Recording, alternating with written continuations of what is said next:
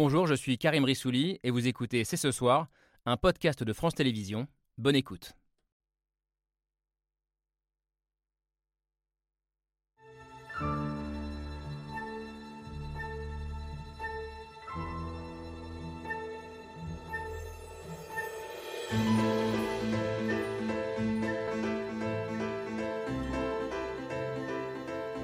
Bonsoir à toutes, bonsoir à tous, bienvenue. Vous regardez C'est ce soir avec au sommaire une question.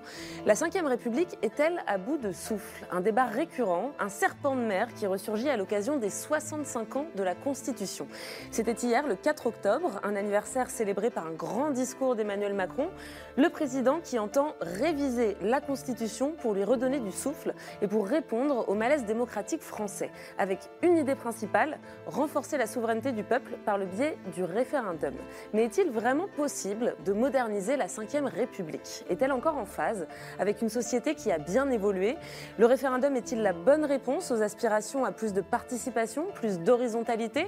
Ou alors est-il temps, 65 ans plus tard, de tourner la page de la cinquième On a une heure pour en débattre. C'est ce soir, c'est parti. Et c'est parti avec Arthur Chevalier, comme tous les jeudis. Salut Arthur. Salut Camille. Alors, les pistes esquissées hier par Emmanuel Macron pour redonner du souffle à la démocratie sont-elles les bonnes euh, Eh bien, j'imagine que vous répondez oui, Robin Reda. Bonsoir. Bonsoir. Euh, vous êtes député Renaissance de, l'Essonne et donc un soutien du président de la République. Euh, le président qui propose notamment d'élargir le champ du référendum. Mais à quel thème? À l'immigration, peut-être, comme la droite et l'extrême droite le réclament depuis quelques mois. Ça fait partie des questions qu'on vous posera. Ces mesures seront-elles suffisantes pour répondre aux nouvelles attentes démocratiques des citoyens? On aura le regard d'une constitutionnaliste avec Anne Charlène Bézina. Bonsoir. Bonsoir. Vous êtes maîtresse de conférence à l'Université de Rouen et vous dites qu'il ne faut pas trop attendre d'une révision constitutionnelle. Ce qu'on reproche à la Constitution, c'est en fait ce qu'on reproche au pouvoir en place. C'est ce que vous nous avez dit euh, en préparant l'émission. Donc pour être clair pour vous, la cinquième n'est pas forcément la cause du malaise démocratique, mais est devenue en quelque sorte euh, un bouc émissaire. Ce n'est pas tout à fait votre avis, je crois, Pierre Larouturou. Bonsoir. Bonsoir. Alors vous, vous êtes député européen, fondateur du parti de gauche Nouvelle Donne, et vous pensez qu'il faut aller plus loin qu'une simple révision, puisque vous appelez de vos voeux une sixième république. Mais en attendant, je crois que vous êtes plutôt en faveur d'une extension euh, du domaine du référendum, euh, parce que vous considérez que les citoyens éclairés peuvent et doivent euh, s'emparer de tous les sujets. Et je crois que sur ce point, Pierre-Henri Tavoyot ne sera pas forcément tout à fait d'accord. Vous êtes philosophe, spécialiste de la démocratie, maître de conférence à la Sorbonne Paris 4. Pour vous, le référendum, ça peut être un outil intéressant dans certains cas, mais il serait, je vous cite, illusoire de vouloir régler la crise de confiance avec de la démocratie participative. Alors ça paraît un petit peu contre-intuitif, donc euh, vous nous expliquerez en détail pourquoi. Et le débat sera intéressant avec votre voisine Chloé Ridel. Bonsoir. Bonsoir. Alors vous êtes porte-parole du PS, euh, également membre du bureau de l'association Mieux voter. Euh, pour vous, en démocratie, la représentation ne suffit plus euh, et la participation citoyenne devient une condition de la paix civile. Ces mots, vous les écriviez en 2019 déjà, peut-être que vous avez un peu évolué depuis. En tout cas, vous plaidez pour une réinvention du référendum afin de le rendre peut-être un peu moins binaire et un peu plus constructif. Et pour ça, peut-être qu'on pourra s'intéresser à ce que font nos voisins. Bonsoir Richard Verly. Bonsoir. Vous êtes journaliste pour le média suisse Blick. La Suisse, le pays du référendum, ou de la votation plutôt, c'est comme ça qu'on dit euh, Exactement. chez vous. Dans votre dernier article pour Blick, justement, vous invitez Emmanuel Macron à s'inspirer du modèle helvétique. Vous voulez des référendums Bienvenue en Suisse, président Macron, c'était le titre de cet article, dans lequel vous rappelez que le référendum, c'est pas juste un acte, c'est aussi une culture. Et cette culture, peut-être qu'elle nous fait un peu défaut en France, défaut. On y reviendra. Merci beaucoup à tous les six d'avoir euh, accepté notre invitation. Le débat commence juste après le billet du jour. Il est signé Pierre Michel.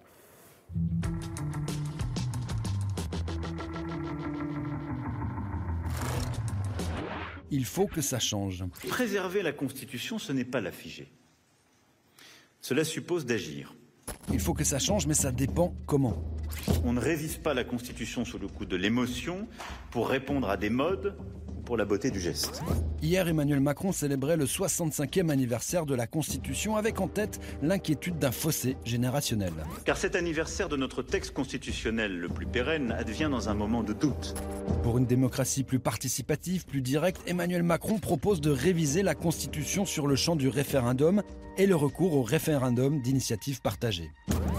Vous le voyez, il s'agit là de donner plus de force à la souveraineté populaire Va pour la note d'attention. Sur le papier, c'est plus compliqué. Sur la Constitution, Macron complètement flou. Le référendum, c'est un thème à la mode pour euh, résoudre la crise démocratique, redonner la parole aux Français, les réconcilier avec la politique, avec les dirigeants.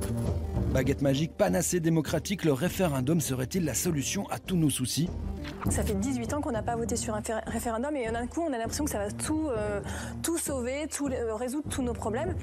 Ça dépend comment ça marche et de quoi on parle. La révision de la Constitution, c'est très théorique pour les Français. Il faut par conséquent qu'il y ait une application du référendum. Ça doit être utile. Pas de révolution et ça tourne un peu en rond. D'un côté, un 12e 49-3 depuis le début du second mandat. Vous n'aurez tenu que trois jours avant de dégainer un nouveau 49-3.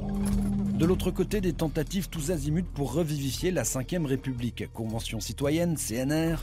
L'idée de, de, ces CNR, c'est de mobiliser les forces vives de la nation, leurs représentants, mais aussi et surtout chaque citoyen, chaque citoyenne. Dernière trouvaille, l'application citoyenne Agora. Je vais maintenant, comme je vous l'ai dit tout à l'heure, me connecter à mon appli et un ministre porte-parole qui fait lui-même les micro-trottoirs. Est-ce que vous savez ce que c'est que le renouveau démocratique? Oh là là C'est une idée de programme pour vous représenter? La Ve République est-elle toujours de bonne constitution? Je ne vais pas commencer à bricoler dans les institutions de la Ve République. Je défends l'idée d'une nouvelle constitution de la Sixième République. Peut-on faire du neuf avec du vieux? La Ve République à 65 ans, âge de la maturité ou âge de la retraite? Son texte original est lui bien protégé. L'exemplaire sur parchemin Auvergne est aussitôt entré dans une vitrine.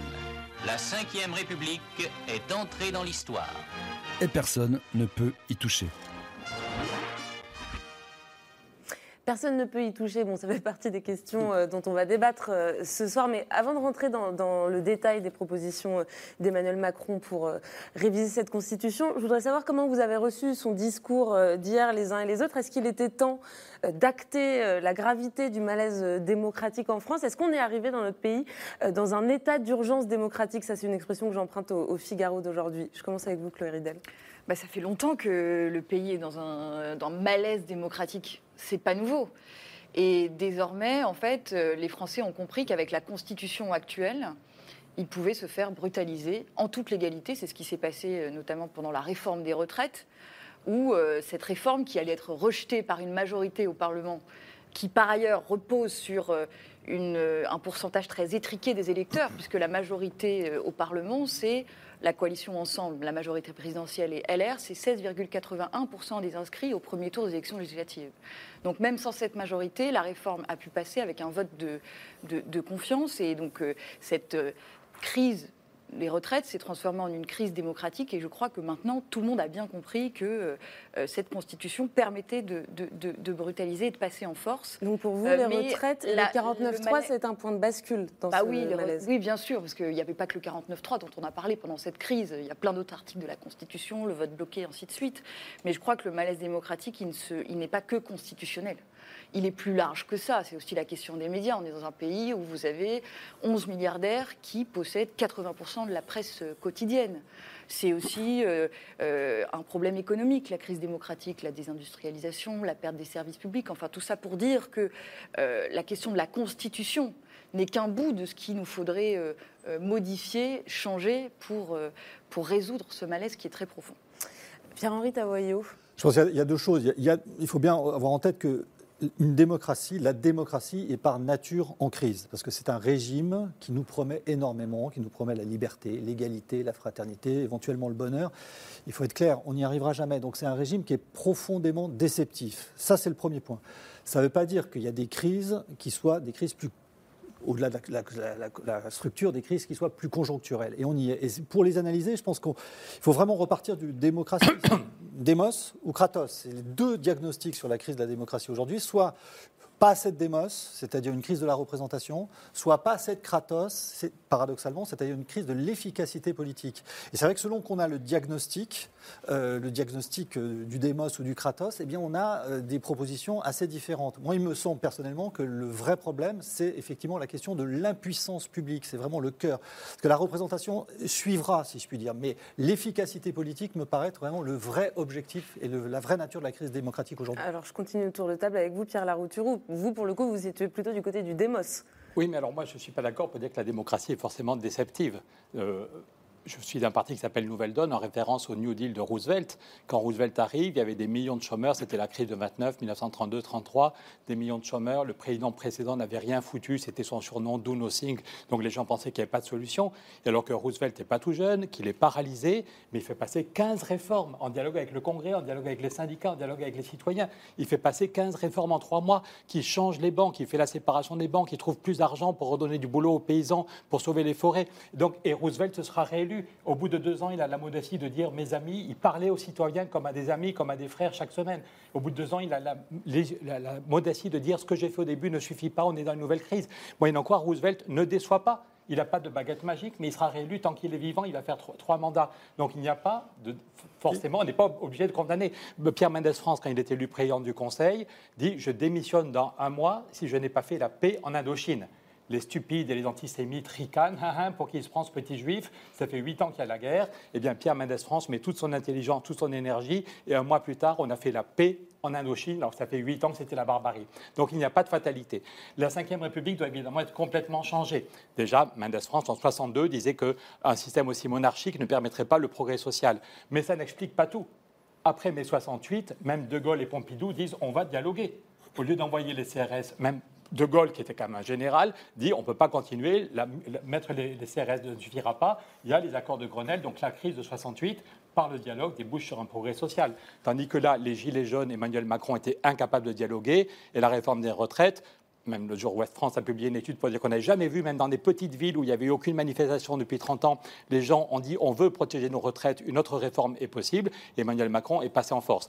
Donc oui, il faut changer la Ve République, aller sans doute vers une Sixième République, beaucoup plus parlementaire, où les citoyens peuvent en permanence s'exprimer. On va reparler de la Suisse. Il y a plein de choses à changer, mais on n'est pas obligé d'avoir une pratique aussi monarchique et aussi dure de la Cinquième. Et ça, ça rejoint un peu ce que vous dites, Anne-Charlène Bézinac. Finalement, c'est peut-être moins le texte euh, de la Constitution qui pose que la pratique euh, du pouvoir.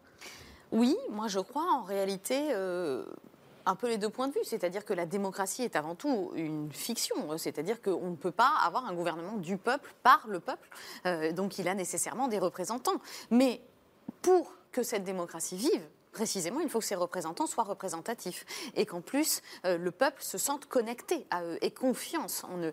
Et aujourd'hui, je ne sais pas si on peut parler de crise de la démocratie ou si la réforme des retraites a été le symptôme d'une crise institutionnelle ou constitutionnelle, mais je crois qu'en tout cas, elle a été le moment d'une crise de la confiance. Et je crois que c'est à la fois moins grave pour la Constitution de la cinquième, qui est une vieille dame qui se porte relativement bien, mais plus grave aussi pour notre démocratie, précisément parce que euh, cette confiance, ce n'est pas nécessairement dans les mécanismes constitutionnels qu'on va trouver de quoi la renouer. Euh, vous avez parlé de la pratique du pouvoir politique et c'est vrai que cette Ve République permet beaucoup de personnalisation autour du président de la République, mais elle a permis aussi une consolidation des majorités qui a permis au Parlement de s'exprimer et de mettre fin à l'inefficience de ce Parlement de la quatrième République qui était enlisé dans des querelles d'appareils, dans des querelles partisanes qui perdaient du temps, qui perdaient aussi beaucoup de légitimité, beaucoup de corruption au sein du Parlement, etc.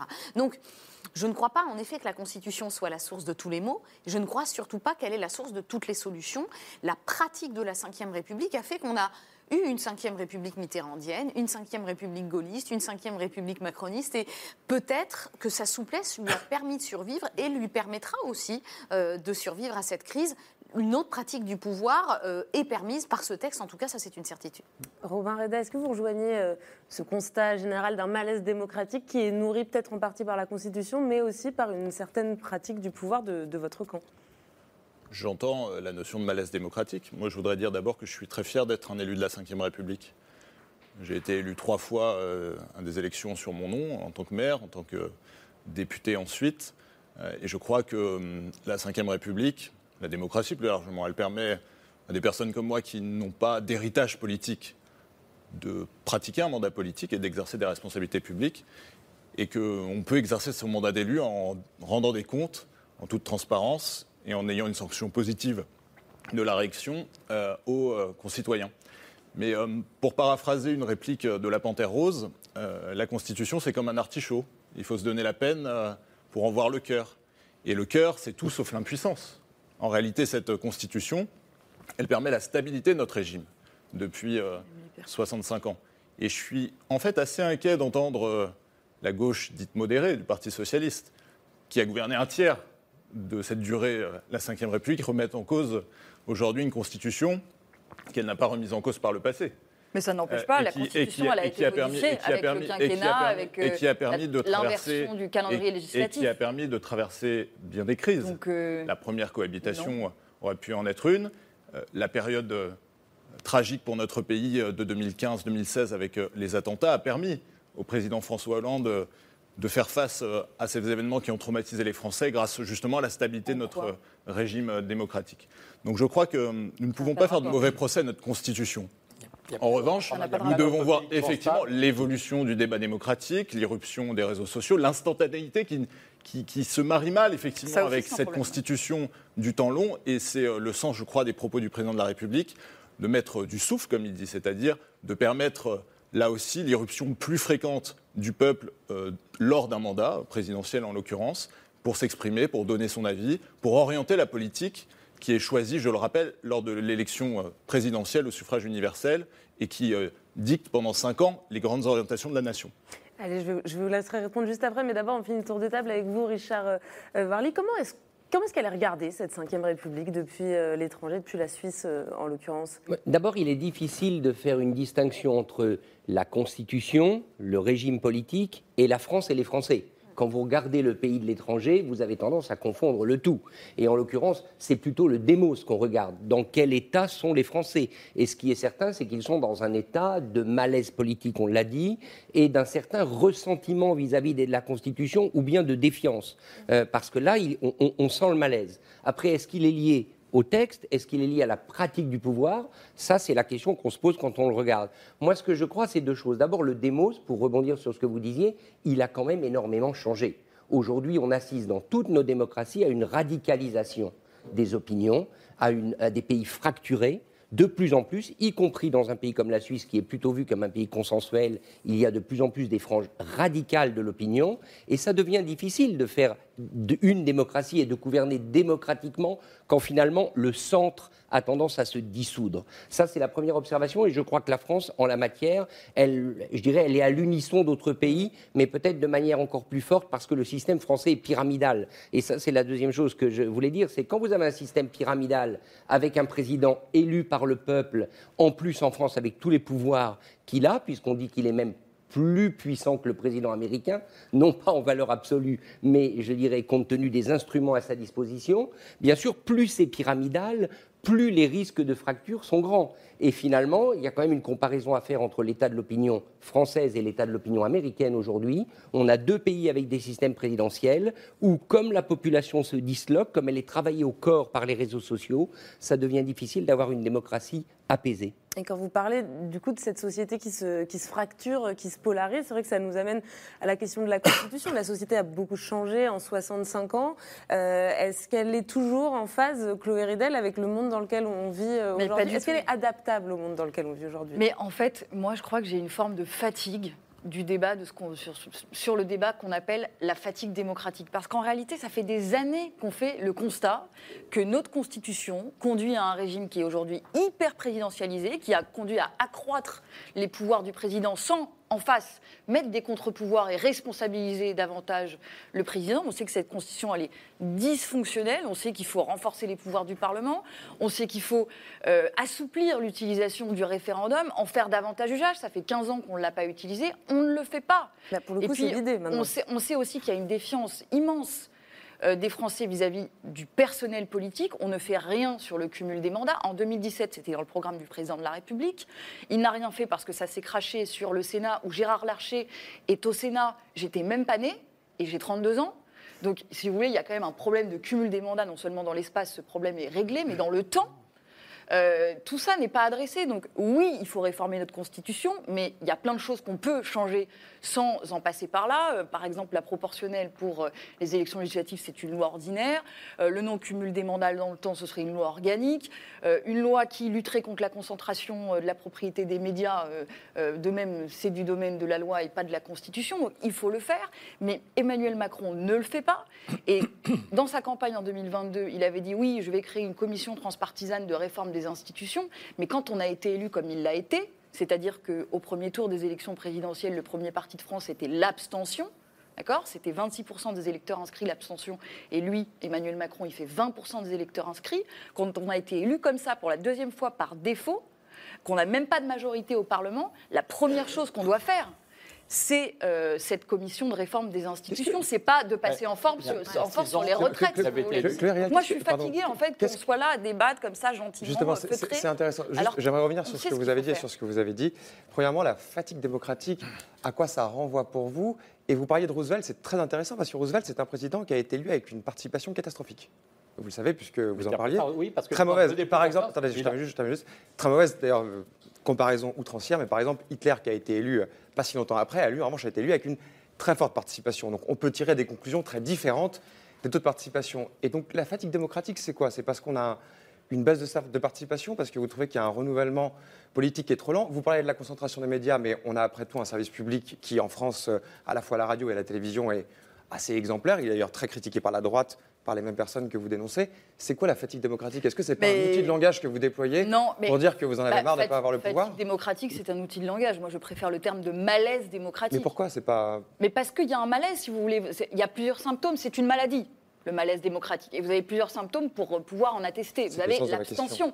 L'abstention aujourd'hui est telle qu'elle remet en cause la légitimité même de nos institutions. Je répète que quand on a une majorité au Parlement qui s'appuie sur 16% des électeurs inscrits, mais vous voyez bien que vous pouvez mettre la poussière sous le tapis, mais il y a un problème quand même quand vous voyez les, violences envers les élus, certains maires, là aussi c'est un symptôme. On l'a déjà la- connu et parfois bien plus violent Quand vous voyez les gilets jaunes, quand vous voyez euh, les révoltes urbaines du mois de juin, c'est tout cela, un ensemble de symptômes qui prouvent ce malaise. Cette, cette crise et ce malaise, c'est peut-être un manque de verticalité qui justement est permis par la Constitution et qu'il faut remettre dans la société. Moi, je Manque crois beaucoup à la verticalité, Qu'est-ce qui a permis de sortir de la crise des Gilets jaunes? Euh, Le débat, les maires, le président de la République au milieu euh, des Français. On est dans une euh, république où la personnalisation a son importance, qu'on le veuille ou non. Voilà, vous pouvez le récuser, qu'on le Oh, veuille ou je non. peux aller dans ce deuxième chose, deuxième chose, avant de laisser la parole rapidement. En 2008, nous n'avions pas le droit de vote, ni Chloé Ridel ni moi, puisque nous avons le même âge, mais euh, il y avait une réforme importante de la Constitution. C'est la dernière grande réforme de la Constitution. C'est plus de droits pour le Parlement. Elle avait été votée à une voix près euh, par le Congrès euh, à l'époque. C'était l'encadrement du 49.3, qui est l'espèce d'éléphant au milieu de la pièce, dont on va sûrement parler pas ensuite. suffisamment encadré, Euh, hein. C'était euh, permettre à la Commission des finances aujourd'hui d'être présidée par la France insoumise. Oui, ça, c'est voilà, bien. euh, c'est c'est quand même des C'est pas avancées. suffisant, Bah, c'est des suffisant. avancées démocratiques majeures pour les droits du Parlement. Euh, le parlementarisme est sorti renforcé de la dernière euh, réforme Non, sur- sur la constitutionnelle. la, la verticalité, je trouve, on, on parle de, de ce régime présidentiel, on dit voilà, les, les pouvoirs, le, le président a plein de pouvoirs, c'est vrai, en absolu, mais franchement, il faut quand même être clair. Un président qui a plein de pouvoirs, qui fait son seul élément de campagne, c'est de dire je vais faire passer les retraites, et qui n'est pas capable de faire passer les retraites, ou il les fait passer avec cette difficulté, est-ce qu'on peut dire franchement que c'est un régime où le président a les pleins pouvoirs? Mon diagnostic en matière d'impuissance publique, c'est à la fois Encore une heureux. loi qui est assez déficiente parce qu'il y en a trop, parce qu'elles sont mal écrites, parce qu'elles sont mal, il y en a trop, et d'autre part un exécutif qui est dans une situation effectivement d'inefficacité notable. Donc l'impuissance publique, elle n'est pas simplement euh, voilà avec un super président. On est dans un- une situation et ça ne tient pas à la Constitution. Ça, pour le coup, je partage tout à fait votre diagnostic. Il ne faut pas faire porter la, la Constitution. On a une situation politique avec un- un- une fragmentation de l'électorat qui rend aujourd'hui des décisions dont on sait qu'elles sont vraiment importantes et vraiment capitales, que ce soit sur l'environnement, sur l'immigration, impossibles à tenir. Et ça, c'est la cause du malaise. Parce que, encore une fois, la promesse démocratique, c'est comment un peuple est maître de son destin. Pourquoi voter pour des gens qui avouent eux-mêmes leur incapacité à décider? Euh, Au fond, la vraie question qu'on devrait se poser, c'est pas pourquoi il y a l'abstention, c'est pourquoi il n'y en a pas plus parce qu'il est aujourd'hui assez largement irrationnel de voter. On voit que les activistes, un petit coup de com est beaucoup plus efficace euh, on se met tout nu euh, devant la Tour Eiffel et ça marche beaucoup mieux que d'aller Ah mettre bon? son. Ça a Oui, marché ça pourquoi marche Vous avez des exemples concrets? Parce que, de mettre que de mettre son bulletin dans l'urne. Vous vous collez. Sinon, je le vous fais, vous hein. collez la main ça sur un tableau, c'est beaucoup plus social. efficace que de que mettre. son- Donc le vrai mystère aujourd'hui, c'est pourquoi il y a encore des gens qui votent. Peut-être une précision sur un élément de langage qu'on utilise depuis tout à l'heure. La France n'est pas un régime présidentiel. On entend souvent ça, mais euh, la France est un régime ça, parlementaire. et euh, certains constitutionnalistes, dont Maurice Duverger, ont théorisé ce terme du régime semi-présidentiel eu égard à la place du président. Néanmoins, il ne faut pas euh, oublier que le gouvernement est bien responsable devant l'Assemblée. Donc, des éléments de responsabilité existent. Néanmoins, je crois que ce autour de quoi nous tournons, c'est l'absence de responsabilité politique du président.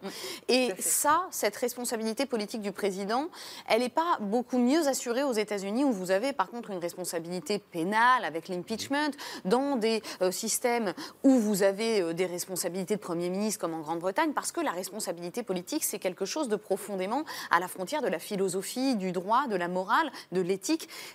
Comment expliquer qu'on n'utilise plus le référendum alors que le général de Gaulle y était complètement piqué. Il en avait besoin euh, tous les ans pour connaître son niveau de popularité. Donc je crois que la responsabilité politique, c'est aussi euh, affaire de personnes et encore une fois d'incarnation du pouvoir. Je crois aussi, et c'est peut-être le dernier point, qu'on fait du mal à la démocratie lorsqu'on parle d'élection par défaut. Alors j'imagine que par là, vous parlez euh, du niveau d'abstention et peut-être du fait que l'absence de choix a fait qu'on choisit le centre lorsque on n'est pas attiré par les extrêmes. Mais le- l'élection, elle est la reine par dans une démocratie. Et donc, euh, précisément, à partir du moment où on est élu, cette critique du bien ou du mauvais élu euh, est, est, à mon avis, quelque chose qui fait du mal aussi parce que la représentation a sa légitimité. Et je crois qu'on est élu et qu'on n'est pas bien ou mal élu. Et il, il faut le rappeler, l'élection n'est pas concurrente à la euh, consultation référendaire. Au départ, au sens propre de la démocratie, il faut que les parlementaires soient nos représentants. C'est l'article 3. de la Mais justement, et je me tourne vers vous, euh, Pierre Alarouturé, est-ce qu'on n'est pas arrivé à une époque où être élu, euh, ça ne suffit plus à, à conférer une légitimité euh, su- sur le long terme? Mais aujourd'hui, parce que les- le Parlement n'a pas assez de pouvoir aujourd'hui. J'étais la semaine dernière avec les journées d'été du Modem, donc je suis quelqu'un de plutôt de gauche, mais j'étais invité par François Bayrou aux journées d'été du Modem. J'étais à côté de Jean-Paul Mattei, le président de tous les députés Modem. Et bien, il y a un an, il avait proposé un amendement pour taxer un peu les super dividendes et les super profits. L'ensemble de l'Assemblée nationale avait voté en disant oui, on a besoin d'argent. Il y a des millions de gens qui n'ont plus de quoi manger. Quand même, quand on parle de l'éventement de la consommation, du nombre de jeunes qui sont dans la rue, on n'a pas de logements sociaux, donc on a besoin d'argent. Donc c'est pas l'extrême gauche qui proposait ça, c'est le MoDem et l'ensemble de l'Assemblée qui dit oui, on peut demander une petite taxe sur les super dividendes. Quand M. Pouyanné dit qu'il ne sait pas quoi faire de 9 milliards, qu'il va mettre 9 milliards pour faire remonter le cours de son action de façon artificielle, eh bien en Espagne, ils ont fait une taxe sur les super pourquoi c'est pas passé, du coup, ça? Mais parce que ça a été coupé au moment du 49-3.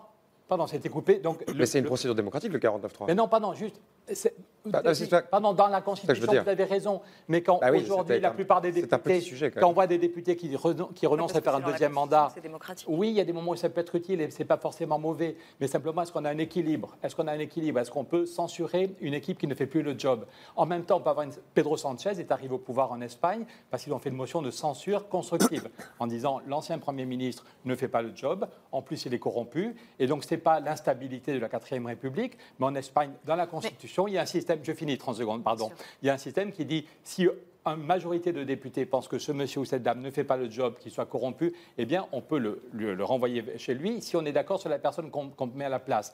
Donc, quand vous dites, euh, monsieur Reda, que la Ve République fonctionne bien parce qu'elle a une, une stabilité, d'abord, elle ne fonctionne pas bien parce qu'on est dans un pays où il y a plus de 3 millions de chômeurs, il y a plein de gens qui ont du mal à payer leur loyer, le climat part en vrille, donc il n'y a pas d'efficacité des politiques. Premier problème. Et après ça, la stabilité, on peut l'avoir par d'autres moyens.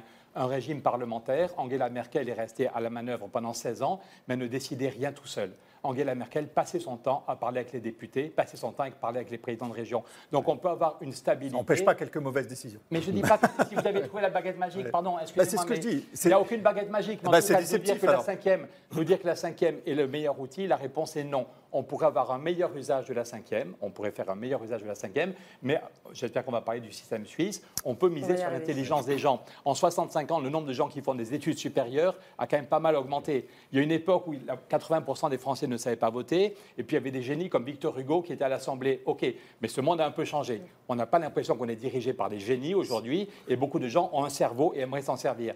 Et donc là aussi, je reviens à Pierre Mendès France qui disait la République, c'est pas dire aux gens qu'il faut aller voter une fois tous les cinq ans, c'est voter pour le moins pire. La République, c'est se donner les moyens que les citoyens puissent participer en permanence à la décision.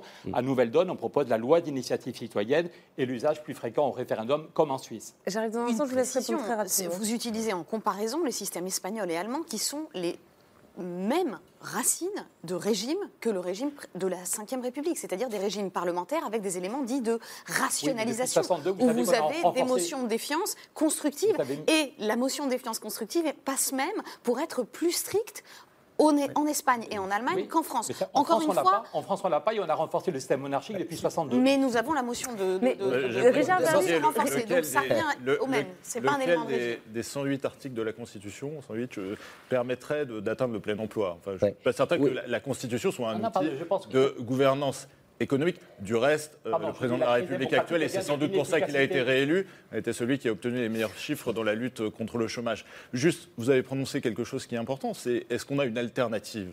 Et la réalité dans l'année que nous venons de vivre, par exemple, puisqu'elle a été abondamment citée, c'est qu'il n'y a pas d'alternative. Et que la Constitution nous protège d'une chambre introuvable. Parce que, pardon, il y a eu une multiple motion de censure qui n'ont jamais été votées, parce que les oppositions savent précisément qu'elles ne gouverneraient pas ensemble et qu'elles ne pourraient pas avoir d'autres majorités. Et c'est sans doute aussi le cas des partenaires. C'est sans, doute le cas des partenaires de la majorité que vous avez en Je viens vers vous, Richard Verle, justement, parce que j'ai l'impression que là, dans ce débat qu'on a depuis une trentaine de minutes maintenant, on touche à un paradoxe qui est bien français, c'est qu'on a d'un côté une demande de plus d'horizontalité, plus de démocratie, plus de participation, et de l'autre, euh, quand même, la demande d'horizon, pardon, de verticalité de la figure euh, du chef. Est-ce que vous, vous le sentez, ce paradoxe C'est très vrai, et j'ajouterai autre chose au paradoxe, c'est cette tendance quand même assez française de tout ramener aux politiques. Pardon, monsieur Laroutouru, vous parliez du chômage. Prenons l'exemple de la Suisse ou d'autres pays d'Europe qui ont un taux de chômage très bas aux environs de 3%, ce sont tous des pays très libéraux par leur système économique, et quelqu'un pourrait vous dire, s'il n'y a pas de chômage, c'est parce que ce sont des économies libérales. Point. Ça s'arrête là. L'économie, c'est l'économie. On ne ramène pas toujours tout aux politiques, sauf en France. Voilà, juste une observation. on aura, quand vous euh, on débat sur le chômage. Quelles sont les politiques qui permettent Voilà, mais en tout cas, euh, on pourrait très bien tenir ce raisonnement en disant qu'un système libéral permet de créer davantage d'emplois et que peut-être le problème de la France, c'est que l'économie n'y est pas assez libérale. Ça n'a rien à voir avec la Constitution et avec le système politique. Pour répondre à votre question, oui, moi, ce qui, ce qui me frappe, c'est effectivement cette contradiction. Moi, je fais partie de ceux qui observent la France et qui constatent, quand je suis en reportage, quand je parle avec des Français, je l'ai beaucoup fait au moment du grand débat national, des Gilets jaunes, comme tous mes collègues correspondants, on s'aperçoit qu'il y a quand même une demande qui est presque irréconciliable. D'un côté, les Français veulent un président élu au suffrage universel, ça, je crois qu'ils le veulent, personne ne le conteste, me semble-t-il. Et de l'autre, ils voudraient pouvoir être consultés beaucoup plus souvent, c'est-à-dire en gros, ne pas être consultés simplement que pour deux élections, les législatives et les présidentielles. Je mets de côté les municipales parce qu'elles ne sont pas dans le même cadre. Et ça, c'est pas facile à concilier ces deux choses. Il faut reconnaître qu'il y a une contradiction compliquée. Juste un point sur ce que dit Mme Ridel.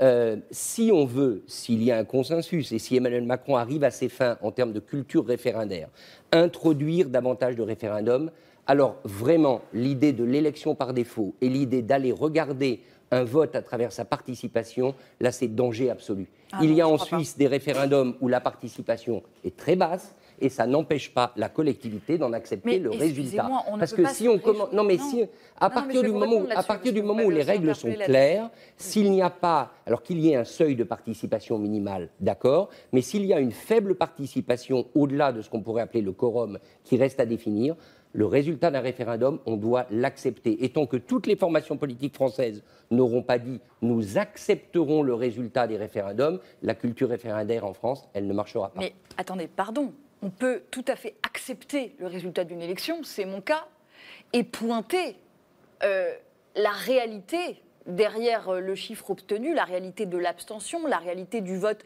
blanc et nul. Parce que, encore une fois, si on décide de mettre la poussière sous le tapis, ça va vous revenir en boomerang dans la figure. Aujourd'hui, l'abstention est telle, supérieure à 50% au second tour législatif, que on voit bien que ça atteint la légitimité euh, de nos institutions. Vous ne pouvez pas ignorer ce problème. Et c'est en regardant ce problème en face que vous êtes capable de faire des propositions, comme par exemple la reconnaissance euh, du vote blanc, qui équivaut à une forme de seuil euh, minimal d'acceptation du résultat. Vous pouvez formuler ce type de proposition. Et puis aussi, vous pouvez vous rendre compte que quand vous êtes élu comme ça, eh ben vous ne vous gouvernez pas en Jupiter. Vous essayez de partager le pouvoir, vous essayez d'élargir votre conception de la démocratie, parce qu'il y a la démocratie représentative. Bon là, euh, le fait est que l'abstention euh, fait que cette démocratie-là, elle est étriquée dans son socle. Donc vous ne pouvez pas vous baser là-dessus pour faire passer des réformes aussi importantes et impactantes pour la vie des gens que la réforme des retraites. Donc vous avez la démocratie représentative, mais vous avez aussi la démocratie participative et vous avez aussi la démocratie directe. Trois. Ces démocraties-là, elles, ne elles ne se contredisent pas elles sont complémentaires. Il faut en faire usage de ah. toutes. Et donc, il faut faire usage de la démocratie participative. Moi, je suis pour qu'on, comment dire, légifère, euh, qu'on pérennise des formats comme la Convention citoyenne pour le climat, avec euh, des systèmes de tirage au sort, qu'on fasse en sorte que ce qui est décidé soit vraiment transmis sans filtre euh, au Parlement. et puis, je suis pour qu'on facilite l'usage du, référendum. Mais en fait, tout ça n'a pas la même fonction le référendum, il ne faut pas en faire à toutes les bah, sauces. justement, sur le, référendum, c'est pour trancher Justement, sur le référendum. Donc, ça fait partie des propositions formulées hier par Emmanuel Emmanuel Macron, euh, l'idée d'élargir le champ du référendum. Juste pour que nos téléspectateurs comprennent bien, aujourd'hui, l'article 11 de la Constitution permet, euh, permet au président de la République d'organiser un référendum dans trois cas. Euh, ratifier un, traité international, une réforme économique, sociale ou, environnementale et l'organisation des pouvoirs publics. Demain, selon la volonté d'Emmanuel Macron, ça pourrait être élargi à d'autres thématiques, lesquelles, Robin Reda, évidemment, ce qu'on entend en creux, c'est une réponse à la droite qui réclame euh, de pouvoir organiser un référendum sur l'immigration. Est-ce que ça fait partie des thèmes sur lesquels vous souhaitez que les Français puissent voter directement? Euh, J'observe qu'une partie de la gauche aussi euh, demande par exemple les écologistes la possibilité d'élargir le référendum à d'autres questions de société, notamment environnementales. et c'est intéressant. sur la question de l'immigration, effectivement, qu'est-ce que ça pose derrière ça? Deux choses, je pense. D'abord, le référendum, comme la Constitution le permet, ça permet aux Français, quelque part, de reprendre le contrôle. Et d'ailleurs, aucun référendum qui donnait plus de souveraineté aux Français n'a été perdu, principalement autour de la fonction présidentielle. Euh, donc effectivement, c'est intéressant euh, de pouvoir redonner la parole au peuple sur des sujets majeurs d'organisation de la société qui concernent l'avenir de leur pays, de leur nation, de leur continent aussi, euh, de fait. Et puis par ailleurs, c'est aussi une manière de canaliser une expression qui aujourd'hui vient de toutes parts parce que je vous parlais tout à l'heure d'en mettre la verticalité, et je comprends que ça fasse débat, mais on a une société qui est très horizontale dans son procédé délibératif. On a parlé des réseaux sociaux, on pourrait parler aussi euh, de l'engagement associatif qui permet ici ou là effectivement des manifestations euh, d'expression, des votations citoyennes, pourquoi pas, il y en a eu par le passé, euh, mais ça canaliserait autour d'un objet connu, le référendum, l'expression démocratique, et effectivement après, le présupposé c'est qu'il soit accepté de tous. Justement, Pierre-Henri Tavoyot, je disais en vous présentant tout à l'heure euh, que vous dites euh, c'est illusoire de penser euh, qu'on peut, redonner confiance en la politique avec des systèmes de démocratie directe ou, participative. Pourquoi vous disiez ça? C'est évidemment contre-intuitif parce que la participation, on peut dire que c'est l'essence même de la citoyenneté, mais le concept de démocratie participative est confus. C'est-à-dire qu'il recoupe toute une série de pratiques qui sont extrêmement différentes. Et le vrai problème que la démocratie participative pose, notamment la Convention sur le climat, c'est l'articulation avec les autorités légitimes représentatives. Et là, au moment de la Convention citoyenne sur le climat, il y a eu un vrai problème. Il y a eu un vrai problème parce que la question, la promesse était faite aux citoyens de dire vous allez décider c'était ça qui était, qui était, et les citoyens eux-mêmes, nourris d'ailleurs par des garants qui n'étaient pas forcément très, très, très euh, réglo sur la question, parce qu'ils ils alimentaient cette, cette, déception à venir. Et puis le Parlement, qui jouait par ailleurs. Et donc, ça a créé ce qu'on appelle, et j'étais vraiment heureux que le, président utilise cette formule, des chocs de légitimité. C'est-à-dire qu'à un moment donné, vous fragmentez, euh, je prends l'expression des tontons flingueurs, la représentation nationale façon puzzle plus personne ne sait qui est légitime, avec des décisions qui peuvent être contradictoires. Et dès que les citoyens qui ont beaucoup bossé dans la Convention, et enfin un travail intéressant, ils ont été déçus Parce qu'en face, il y avait les parlementaires qui sont les représentants légitimes de la nation qui disaient écoutez, vous êtes bien gentil, mais votre truc, non. Voilà. Il n'a jamais été question qui remplace le parlementaire. remplaçait l'exécutif dans son corps de proposition au Parlement. Le, le, point, euh, le, point, essentiel, c'est que ces conventions ont un sens. Je, je, c'est pour ça qu'il faut être nuancé sur le sujet. Ces conventions ont un sens, elles ont une mission potentielle, la mission de créer du consensus. C'est le cas sur la convention sur fin de vie qui est, elle, beaucoup mieux faite parce qu'elle est sous l'autorité du CESE, donc du Conseil économique et, et, environnemental et social et environnemental. Et donc, l'articulation est mieux faite. Et le but, c'est de créer du consensus pour faire en sorte que des citoyens dans lesquels on peut se reconnaître puissent produire effectivement des décisions. Mmh. Ça, c'est intelligent et intéressant. Mais ne créons pas des chocs de légitimité mmh. en disant il y a une convention qui va décider, il y a un Parlement qui est démissionnaire. Le, le, je reprends un autre exemple. Le, le, Conseil national de la refondation a été annoncé une semaine avant les élections législatives. Mais c'était vraiment, de ce point de vue-là, une erreur majeure. Ça voulait dire au Parlement, grosso modo, vous pouvez être élu, mais les choses importantes vont se situer ailleurs. C'était quasiment dissoudre le Parlement avant de l'avoir élu. Donc, de ce point de vue-là, vous voyez, il faut être modéré et mesuré. Il y a des initiatives qui sont juste judicieuses, dans démocratie délibérative, mais ne faisons pas une sorte de panacée en disant que nous allons, grâce à ça, résoudre tous les problèmes. Pierre Larouture, c'est intéressant quand même cette idée d'un choc des légitimités. Comment vous faites, vous, pour articuler Mais Je ne sais pas pourquoi il y euh, un choc. Le, Moi, le... Il y a eu un, un, très gros travail fait par la Convention citoyenne pour le climat. C'était vraiment passionnant. 150 citoyens et citoyennes tirés au sort pour représenter l'ensemble de la société française. Au début, il y en a qui n'avaient rien à faire du climat, il y en a qui étaient climato-sceptiques. Et ils ont pris du temps, à chaque fois, des week-ends de trois jours, pour travailler avec des climatologues, avec des économistes, avec des gens de terrain, avec des paysans qui ont, qui ont souffert de sécheresse. Et ils débouchent sur des propositions très concrètes. Et Emmanuel Macron avait promis publiquement qu'il les reprendrait, qu'il aurait trois jokers possibles. Il avait dit, je, il y en a peut-être trois jokers, mais sinon je reprendrai sans filtre. Il avait dit publiquement, vous avez fait un boulot formidable et ce sera soit transmis à l'Assemblée nationale sans le modifier, soit à référendum. Mais si on sort de cet exemple précis, euh, comment on fait pour articuler des instances de démocratie participative comme les conventions citoyennes et le travail du ben, Parlement? C'est pour ça que, que nous, à Nouvelle-Donne, on propose la loi d'initiative citoyenne en disant le Parlement reste le lieu du débat. On en finit avec un, un système monarchique et on se rapproche de ce qui existe en Allemagne ou en Espagne où le cœur du débat, c'est le, le, Parlement. Pourquoi vous dites qu'il n'y a pas de débat au Parlement Pardon, excusez-moi, mais je ne comprends pas ce que vous voulez dire quand vous dites ça. Parce qu'il peut être censuré. Pardon, excusez-moi. Vous, non, non, nombre de députés qui ont le moral à zéro. Et ah, mais ça, c'est un problème. Attendez, mais non, parce qu'ils ont l'impression qu'ils ne servent à rien.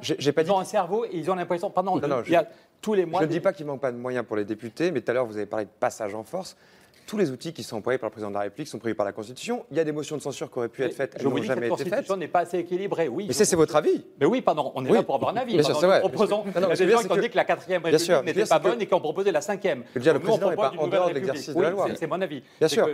On pourrait avoir un meilleur usage de la Ve République, on pourrait avoir meilleur la politique du logement, il n'y a pas de fatalité, on est un des, il y a des loyers monstrueux, et avec la même Ve République, on pourrait avoir, lutter contre l'échec scolaire. Je trouve une honte dans notre pays que depuis 25 ans, on fait du blabla sur l'échec scolaire, et même avec la Ve République, on pourrait lutter contre l'échec scolaire. On pourrait avoir une politique du logement qui fait que les logements sont beaucoup moins chers. Oui, Donc la cinquième n'excuse pas tout. Okay. Bien sûr. Mais quand même, aujourd'hui, on a un niveau de frustration, il y a plein de citoyens qui aimeraient s'intéresser à la vie politique et qui pourraient faire des propositions. Mais et, alors, ça, et pas simplement une fois voté pour le. Parce que, et quand Emmanuel Macron, je reconnais tout à fait son élection, mais effectivement, au premier tour, il n'a fait que 18%, et sans compter les gens qui ne sont pas inscrits. Donc, c'est pour dire que ça on n'a pas, tout le monde n'a pas lu les 300 propositions qu'il avait dans sa tête, et je ne sais pas si c'est assez rare que ça se passe comme ça. Mais oui, mais donc, pardon, est-ce qu'on peut.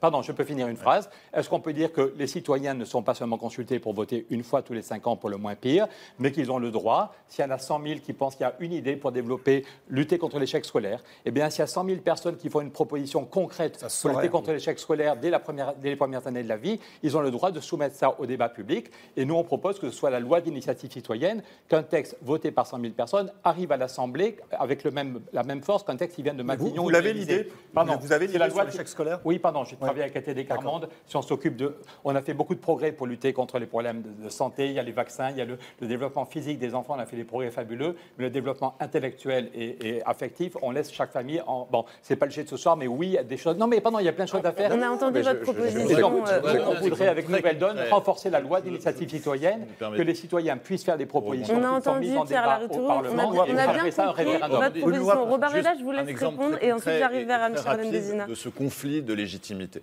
Euh, la Convention citoyenne, c'était un exercice intéressant. Moi, je ne connais pas qui sont les, euh, euh, gens qui ont participé à cette convention citoyenne, et les citoyens ne les connaissent pas. Qui porte la responsabilité ensuite des mesures euh, qui sont portées Le gouvernement, les parlementaires euh, qui adoptent ces mesures. Je vais prendre un Ah oui exemple très concret de la convention Ah citoyenne. Le zéro artificialisation nette, cette fameuse loi qui consiste en gros à ne plus construire de maisons en périurbain et à la campagne, Et et, plus d'immeubles dans dans les zones denses, euh, pour euh, notamment euh, répondre et à la crise du logement et euh, aux problématiques d'artificialisation des sols. C'est un objectif louable.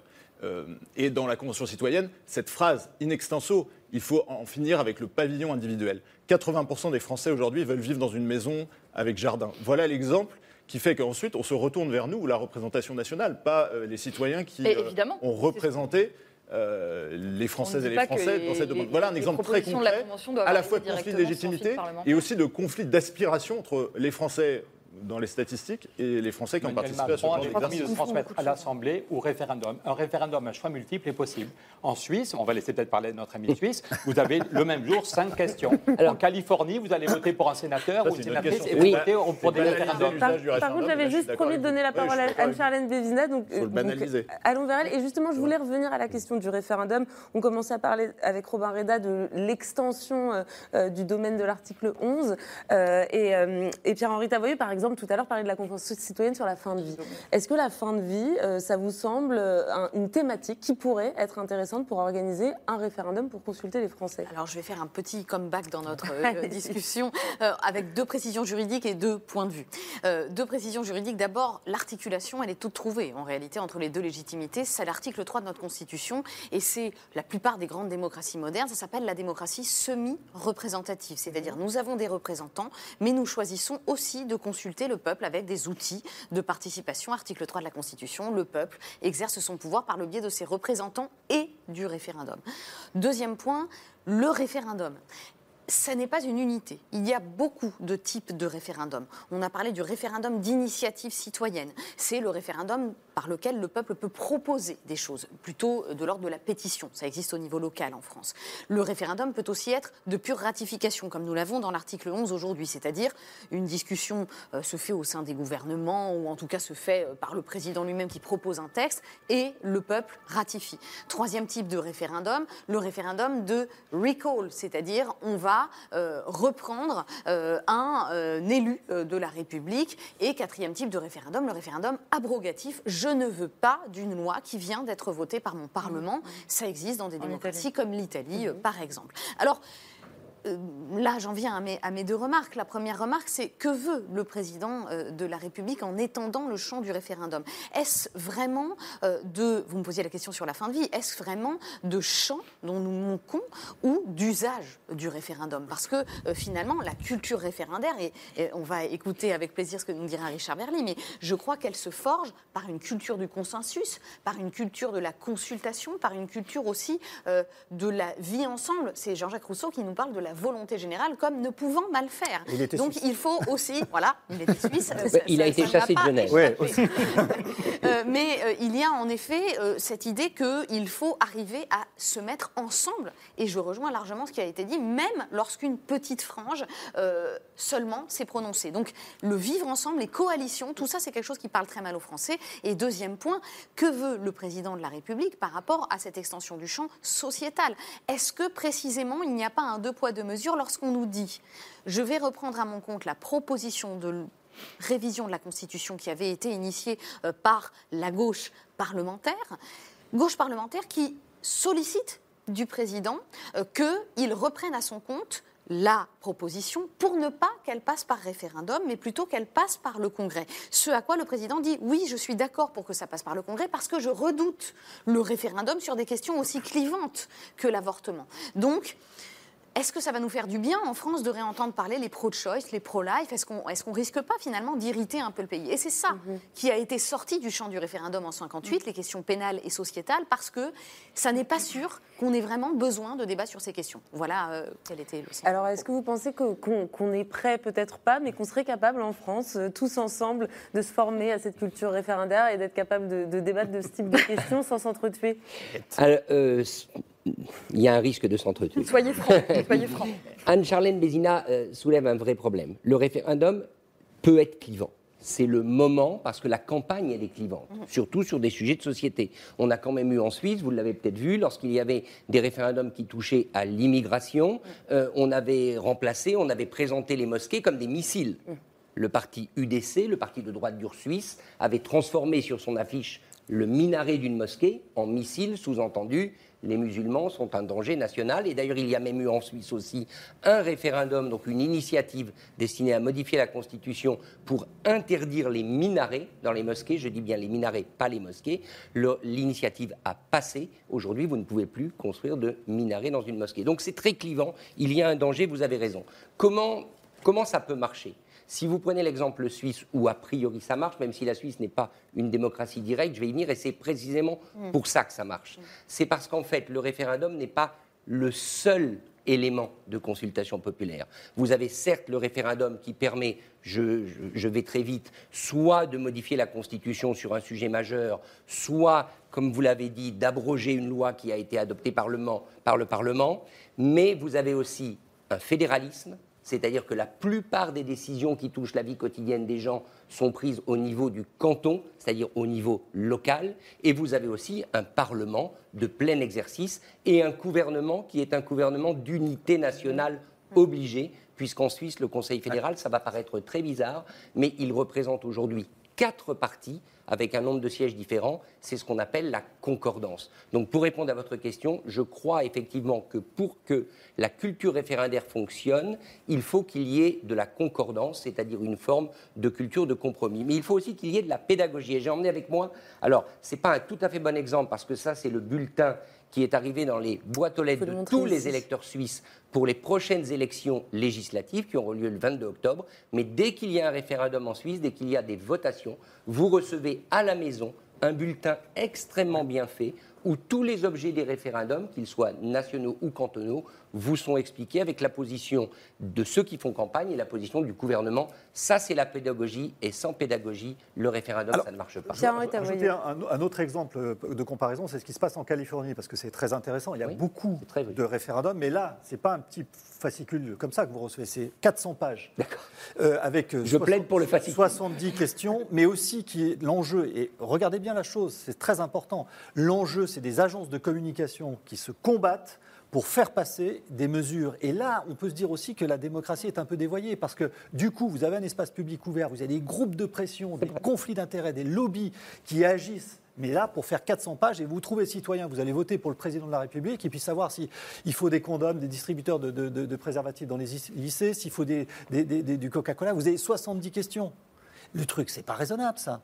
On ne peut pas dire que ce soit ça, la démocratie. En plus, clairement, la plupart des décisions sont prises euh, euh, sans être informés correctement. L'autre question que pose euh, l'idée de généraliser le recours au référendum et d'élargir son champ, c'est une question d'ordre philosophique. Est-ce que le peuple a, toujours raison Chloé Ridel bah Bien sûr, le peuple est souverain. Le souverain a toujours raison. Sauf s'il se supprime comme C'est lui qui décide. Donc, je crois que. Ça, c'est la Constitution. En fait, moi, je, l'ai dit tout à l'heure, le référendum, on ne peut pas s'en passer. C'est un outil utile, mais il faut savoir ce à quoi il est utile. Pour moi, c'est un outil qui permet de trancher dans le vif un conflit quand on ne peut pas le régler autrement. Et c'est pour ça que euh, nous proposions dans le cadre de la réforme des retraites, de la soumettre au référendum, puisque vous aviez une situation de crise dans le pays, avec euh, euh, tout un front syndical uni contre la réforme, avec des, des, manifestations massives et pas de majorité au Parlement. Donc là, le référendum aurait été tout indiqué pour, euh, pour la réforme des retraites. Cependant, je pense que nous pouvons améliorer le référendum, parce que je regrette que le référendum soit enfermé ait été enfermé par le passé dans notre pays, ce n'était peut-être pas le cas en Suisse, dans une logique plébiscitaire. Vous avez le référendum pour dire pour ou contre celui qui déclenchait le référendum et non pas euh, tant pour répondre à la question. Et binaire, oui ou non. Je pense que nous pouvons faire mieux et une des solutions pour sortir le référendum de sa logique plébiscitaire, c'est effectivement de poser plusieurs questions. Euh, et on peut aussi répondre autre chose que oui ou non. On peut euh, évaluer euh, différentes options. C'est ce que notamment je proposais avec mon, association Mieux Voter. On peut proposer des modes de scrutin qui permettent d'enrichir l'expression des électeurs plutôt qu'une binarité oui ou non. Si je prends l'exemple du Brexit. Concrètement, j'ai du mal à comprendre. non, bah, pas dans un référendum. Ah bah, un référendum, c'est la décision. attendez, la consultation, c'est une chose, c'est la convention. C'est intéressant, préciser. Allez-y, terminez. Je prends l'exemple du Brexit euh, on a posé aux, Anglais la question suivante est-ce que vous êtes pour ou contre le Brexit? Sauf que dans le camp pour le Brexit, il y avait plusieurs euh, versions du Brexit possible hard Brexit, soft Brexit. Et en fait, le référendum n'a pas du tout aidé ensuite à prendre la décision. On a vécu trois ans de crise au Royaume-Uni sur la façon dont on allait faire le Brexit parce qu'on n'avait pas posé à la question euh, une question suffisamment précise aux gens. Je termine. Une autre Et donc, si on avait fait un référendum avec plusieurs options, vous êtes pour un hard Brexit, vous êtes pour un soft Brexit, vous êtes pour rester dans l'Union européenne, peut-être qu'on se serait évité trois ans de crise politique. Pas, parce que ça, dépendait de l'Union européenne. Vous ne pouviez pas demander aux Britanniques de choisir un soft Brexit mais bien sûr que si, l'Union européenne n'était pas prête à leur accorder. mais, pas du tout. Ah c'est une position de négociation, monsieur. Vous auriez très, puisqu'après c'était un mandat donné au gouvernement britannique pour négocier avec l'Union européenne. Le vrai problème, c'est qu'il n'y a pas de statut sur un Pareil pour Notre-Dame-des-Landes. Il n'y a pas de statut du référendum en Angleterre. C'est ça le problème le Brexit, vous n'avez pas euh, bien saisi mon exemple, mais si je prends Notre-Dame-des-Landes, on a dit vous êtes pour ou contre Notre-Dame-des-Landes. On aurait pu faire un référendum là aussi. Ce référendum binaire n'a rien réglé en disant il y a plusieurs options d'aménagement pour un même espace, pas d'aéroport, un aéroport, une alternative, un, autre projet encore, ainsi de suite, et vous auriez pu évaluer euh, plusieurs projets, et ça, à mon avis, ça aurait facilité Mais ce n'est plus un référendum, c'est une consultation. Mais attendez, en quoi, en quoi, vous n'appelez pas ça un référendum Un référendum ratifié par oui ou par non, et c'est précisément ce que les conventions Je suis désolée, on peut inventer d'autres formes de référendum. C'est une consultation. Là, c'est un argument très juridique que vous Pour reprendre la question très rapidement et apporter deux éléments. Je crois qu'effectivement, par principe, le peuple a raison. Euh, et c'est le fondamental de notre constitution. non, mais, deux choses. Mais, si, enfin, c'est le, ah présupposé. le présupposé. Si, le peuple décide d'exterminer les Juifs, il n'a pas raison. Je suis désolé. Dans, le cadre deux choses ah oui, oui, mais dans notre cadre constitutionnel et démocratique, c'est le peuple qui a le pouvoir. Donc le peuple a raison puisqu'il a le, le, pouvoir. Mais euh, deux éléments. La première chose, c'est que le peuple ne se rend pas de compte à lui-même. Euh, une législature à l'Assemblée nationale, c'est cinq ans, en théorie. Ce sont les mêmes personnes majoritairement, très majoritairement, qui sont là au début et à la fin de la législature. Vous pouvez donc juger les votes, sanctionner les votes d'un député euh, du premier jour au dernier jour de son mandat. Le corps électoral du, peuple, il change, euh, par exemple, en cinq ans. Et, le corps électoral euh, qui voterait aujourd'hui, qui aurait à répondre aujourd'hui, par exemple, sur le Brexit, n'est pas le même que celui de 2016. et ça, c'est très important, parce que ça pose la question de à quel moment le peuple est légitime et est-ce qu'il se rend des comptes à lui-même? Première chose. Euh, deuxième chose, c'est effectivement la capacité de la démocratie représentative à essayer de penser l'avenir et parfois à hum, défendre sa légitimité sur la question des retraites. Si on avait gouverné avec les sondages que vous rapprochez et que vous faites un peu une confusion avec euh, l'idée référendaire. Si on avait gouverné avec les sondages, bah, peut-être qu'effectivement euh, ah, la retraite serait restée à 62 ans, mais bientôt on ne paierait plus les retraites. Alors c'est la responsabilité aussi de la démocratie représentative de dire il vaut mieux voter pour préserver les retraites de nos enfants, de nos petits-enfants, plutôt qu'on vienne nous reprocher demain d'avoir fait un référendum et d'avoir foutu en l'air le système de retraite.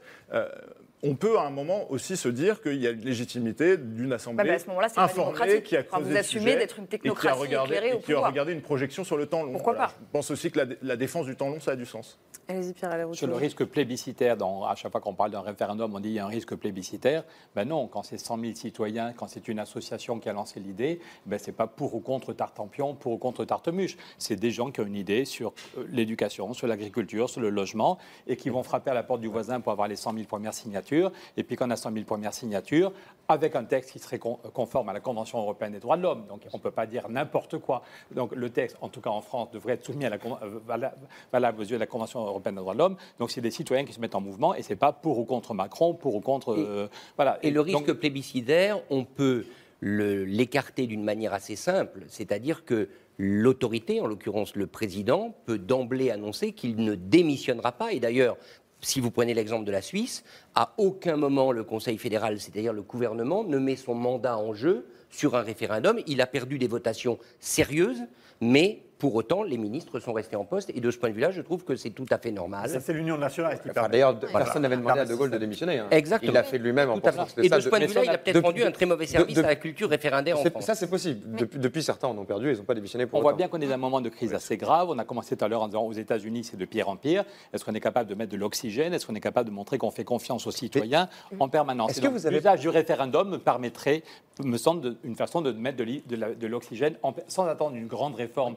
sans attendre une sixième République. J'espère, j'espère qu'Emmanuel Macron va vraiment agir. Il y a six ans, il s'était fait lire sur une pratique nouvelle de la démocratie. François Bayrou l'avait soutenu et Macron avait dit qu'il allait faire de la politique autrement. Au bout de six ans, ce serait bien que, effectivement, j'espère que c'est pas du pipeau. J'espère qu'on va qu'on aura des référendums plus souvent. J'ai une vraie question pour vous, Hidel et M. Très bien, le référendum, c'est un outil d'oxygénation de la démocratie. Est-ce que vous n'avez pas l'impression, vous êtes dans l'opposition tous les deux, d'avoir une vraie responsabilité depuis deux ans et demi en ayant été justement incapable d'assumer ou juste d'utiliser les outils qui étaient à votre disposition, à savoir une majorité alternative, d'avoir été incapable de vous entendre et de demander tout à coup aux Français de venir résoudre des questions ou faire des choses qu'au Parlement, justement, avec des outils assez simples, des mandats, vous n'êtes pas député, mais vous auriez pu l'être, des mandats assez simples quand vous avez, vous avez été que vous avez été incapable d'optimiser en fin de compte. Vous auriez pu créer des motions de censure, vous auriez pu faire tomber des Moi, je suis député européen et si on a créé. Non, non, bien sûr, pardon, dans l'opposition. C'est une vraie question technique. Je l'ai dit quatre fois depuis le début de l'émission. La, la, cinquième n'explique pas tout. Euh, la cinquième, la cinquième n'explique pas tout. Si on a créé une nouvelle donne, si on a créé une nouvelle, si on a fait le collectif Roosevelt avec Michel Rocard, Stéphane Essel, c'est qu'on pensait que le PS n'était pas à la hauteur, était incapable de se renouveler. Et si on a créé une nouvelle donne, c'est quand le PS et les écolos étaient au pouvoir et à nos yeux ne faisaient pas la bonne politique, ni en termes de pratique démocratique, ni sur le fond. Donc je ne me sens pas responsable oh. euh, d'un parti tout jeune qui n'a aucun député à l'Assemblée nationale. Je ne me sens pas responsable. Est-ce que vous pensez que les oppositions auraient pu faire mieux? Voilà, ça que je veux dire. Sans doute. Oui, d'accord. Oui, oui, y compris, pardon, y compris changer les institutions. Pardon, parlons franchement. Quand Mitterrand se fait lire en 60, est candidat en 74, le slogan de 74 de Mitterrand, c'est Je veux le pouvoir pour vous le rendre. Et eh bien après ça, Mitterrand était 14 ans au pouvoir, il a oublié. C'est ballot. Il aurait pu mettre un post-it sur le frigo. Je veux, voilà. Non, mais donc, oui, pardon. Et François Hollande n'a pas fait grand-chose. Je veux, mon adversaire, c'est la finance. Il n'a pas essayé. Voilà. Donc oui, il y a une déception. La Ve République n'explique pas tout. Je le redis. Il y a une fatigue pour être gentil ou un cynisme de certains dirigeants. Il ne reste que quelques tout petites minutes. Anne-Charlène Bézina, vous vouliez réagir Oui.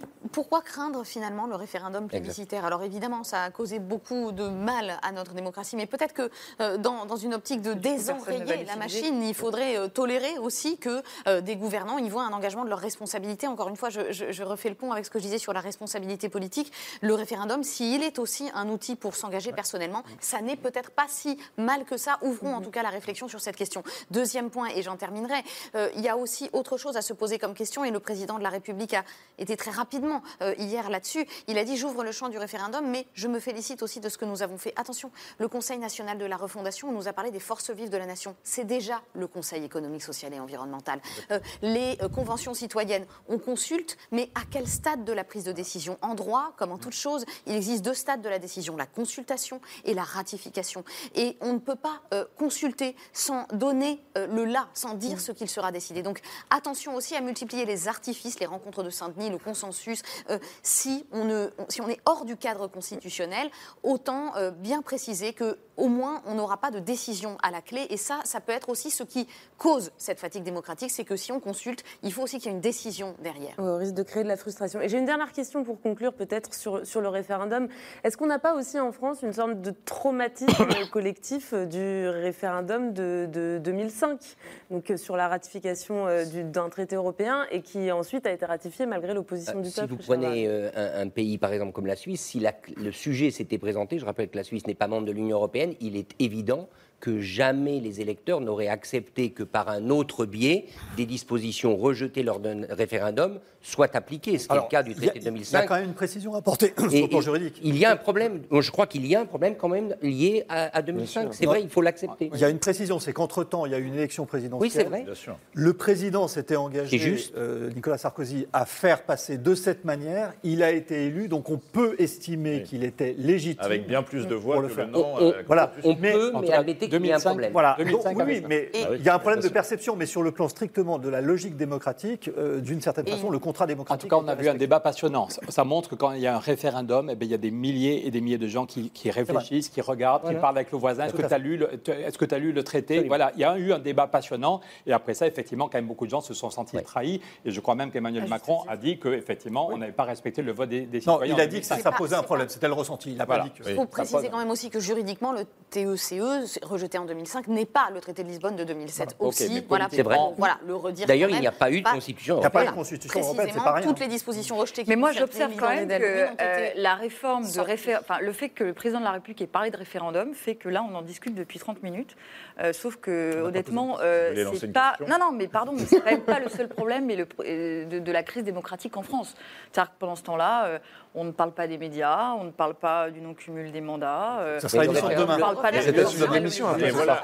Non, mais je trouve, et, surtout que Emmanuel, hein. Macron, Emmanuel Macron, met ce sujet dans le débat public alors qu'il n'en a jamais fait usage, alors qu'il aurait eu l'occasion d'en faire usage. Donc il n'est absolument pas crédible. Je, je trouve que c'est un peu. Euh, c'est, ça sent le marketing. Il n'a pas beaucoup innové en matière de démocratie depuis six ans. Répondez très rapidement, Romain Redal, il faut qu'on sorte, s'agissant du référendum, de cette logique de mauvais joueur. C'est-à-dire qu'on euh, s'est enfermé dans l'idée que le peuple ne répond pas à la question, mais sanctionne les gouvernants en place. Et les gouvernants en place, euh, de ce fait, rechignent à utiliser le référendum en se disant que le peuple ne va pas répondre à la question. Donc euh, il faut remettre du fair play dans la pratique référendaire et, je pense que banaliser le référendum avec tout ce qu'on a évoqué, les questions à choix multiples, une fréquence plus euh, régulière des référendums, c'est une bonne pratique pour orienter nos politiques. Ah bah, au moins, vous êtes, pour le coup, vous êtes sur la même ligne que Pierre Larouture et Chloé Ridel. C'est pour ça qu'abaisser le référendum d'initiative partagée, c'est une bonne chose. Pour avoir, participé, pour avoir, pour avoir participé à un RIP, je sais la complexité du RIP. Il va le faire ou c'était du blabla Je crois qu'il l'a proposé, qu'ensuite la réforme de la Constitution puisqu'on est quand même en train de parler d'une réforme de la Constitution, ça passe par le Congrès, que par le référendum. Allez, les prochains mois nous le diront. Merci beaucoup. C'était l'échange de la fin. Merci euh, à tous les six pour euh, cet échange passionnant. On consacrera d'autres émissions, Chloridel, c'est promis, aux autres ingrédients du malaise démocratique français. Merci beaucoup d'avoir été avec nous ce soir. On vous dit à bientôt. Euh, je remercie également Pierre Larouturou. On vous souhaite un bon retour à Strasbourg, j'imagine. Je à Bruxelles. Je retourne à Bruxelles. À Bruxelles. Ah, ah, oui, parce que du coup, c'est entre, entre Strasbourg et Bruxelles. Merci Robareda, bon retour euh, pas très loin pour, pour le coup à l'Assemblée nationale. Euh, Anne-Charlène Bézina, euh, je vous remercie aussi d'être revenu nous voir. Pierre-Henri Tavoyot, merci à vous. Et Richard Varly, je cite au passage votre dernier livre dont, dont le titre fait peut-être un petit peu écho à notre diffusion de ce soir, La France contre elle-même. C'est paru aux éditions Grasset. Arthur, on se retrouve mercredi eh prochain. merci enfin à vous de nous avoir suivis cette semaine. C'est ce soir revient dès lundi en deuxième partie de soirée comme d'habitude. D'ici là, une très bonne soirée et une belle fin de semaine. Salut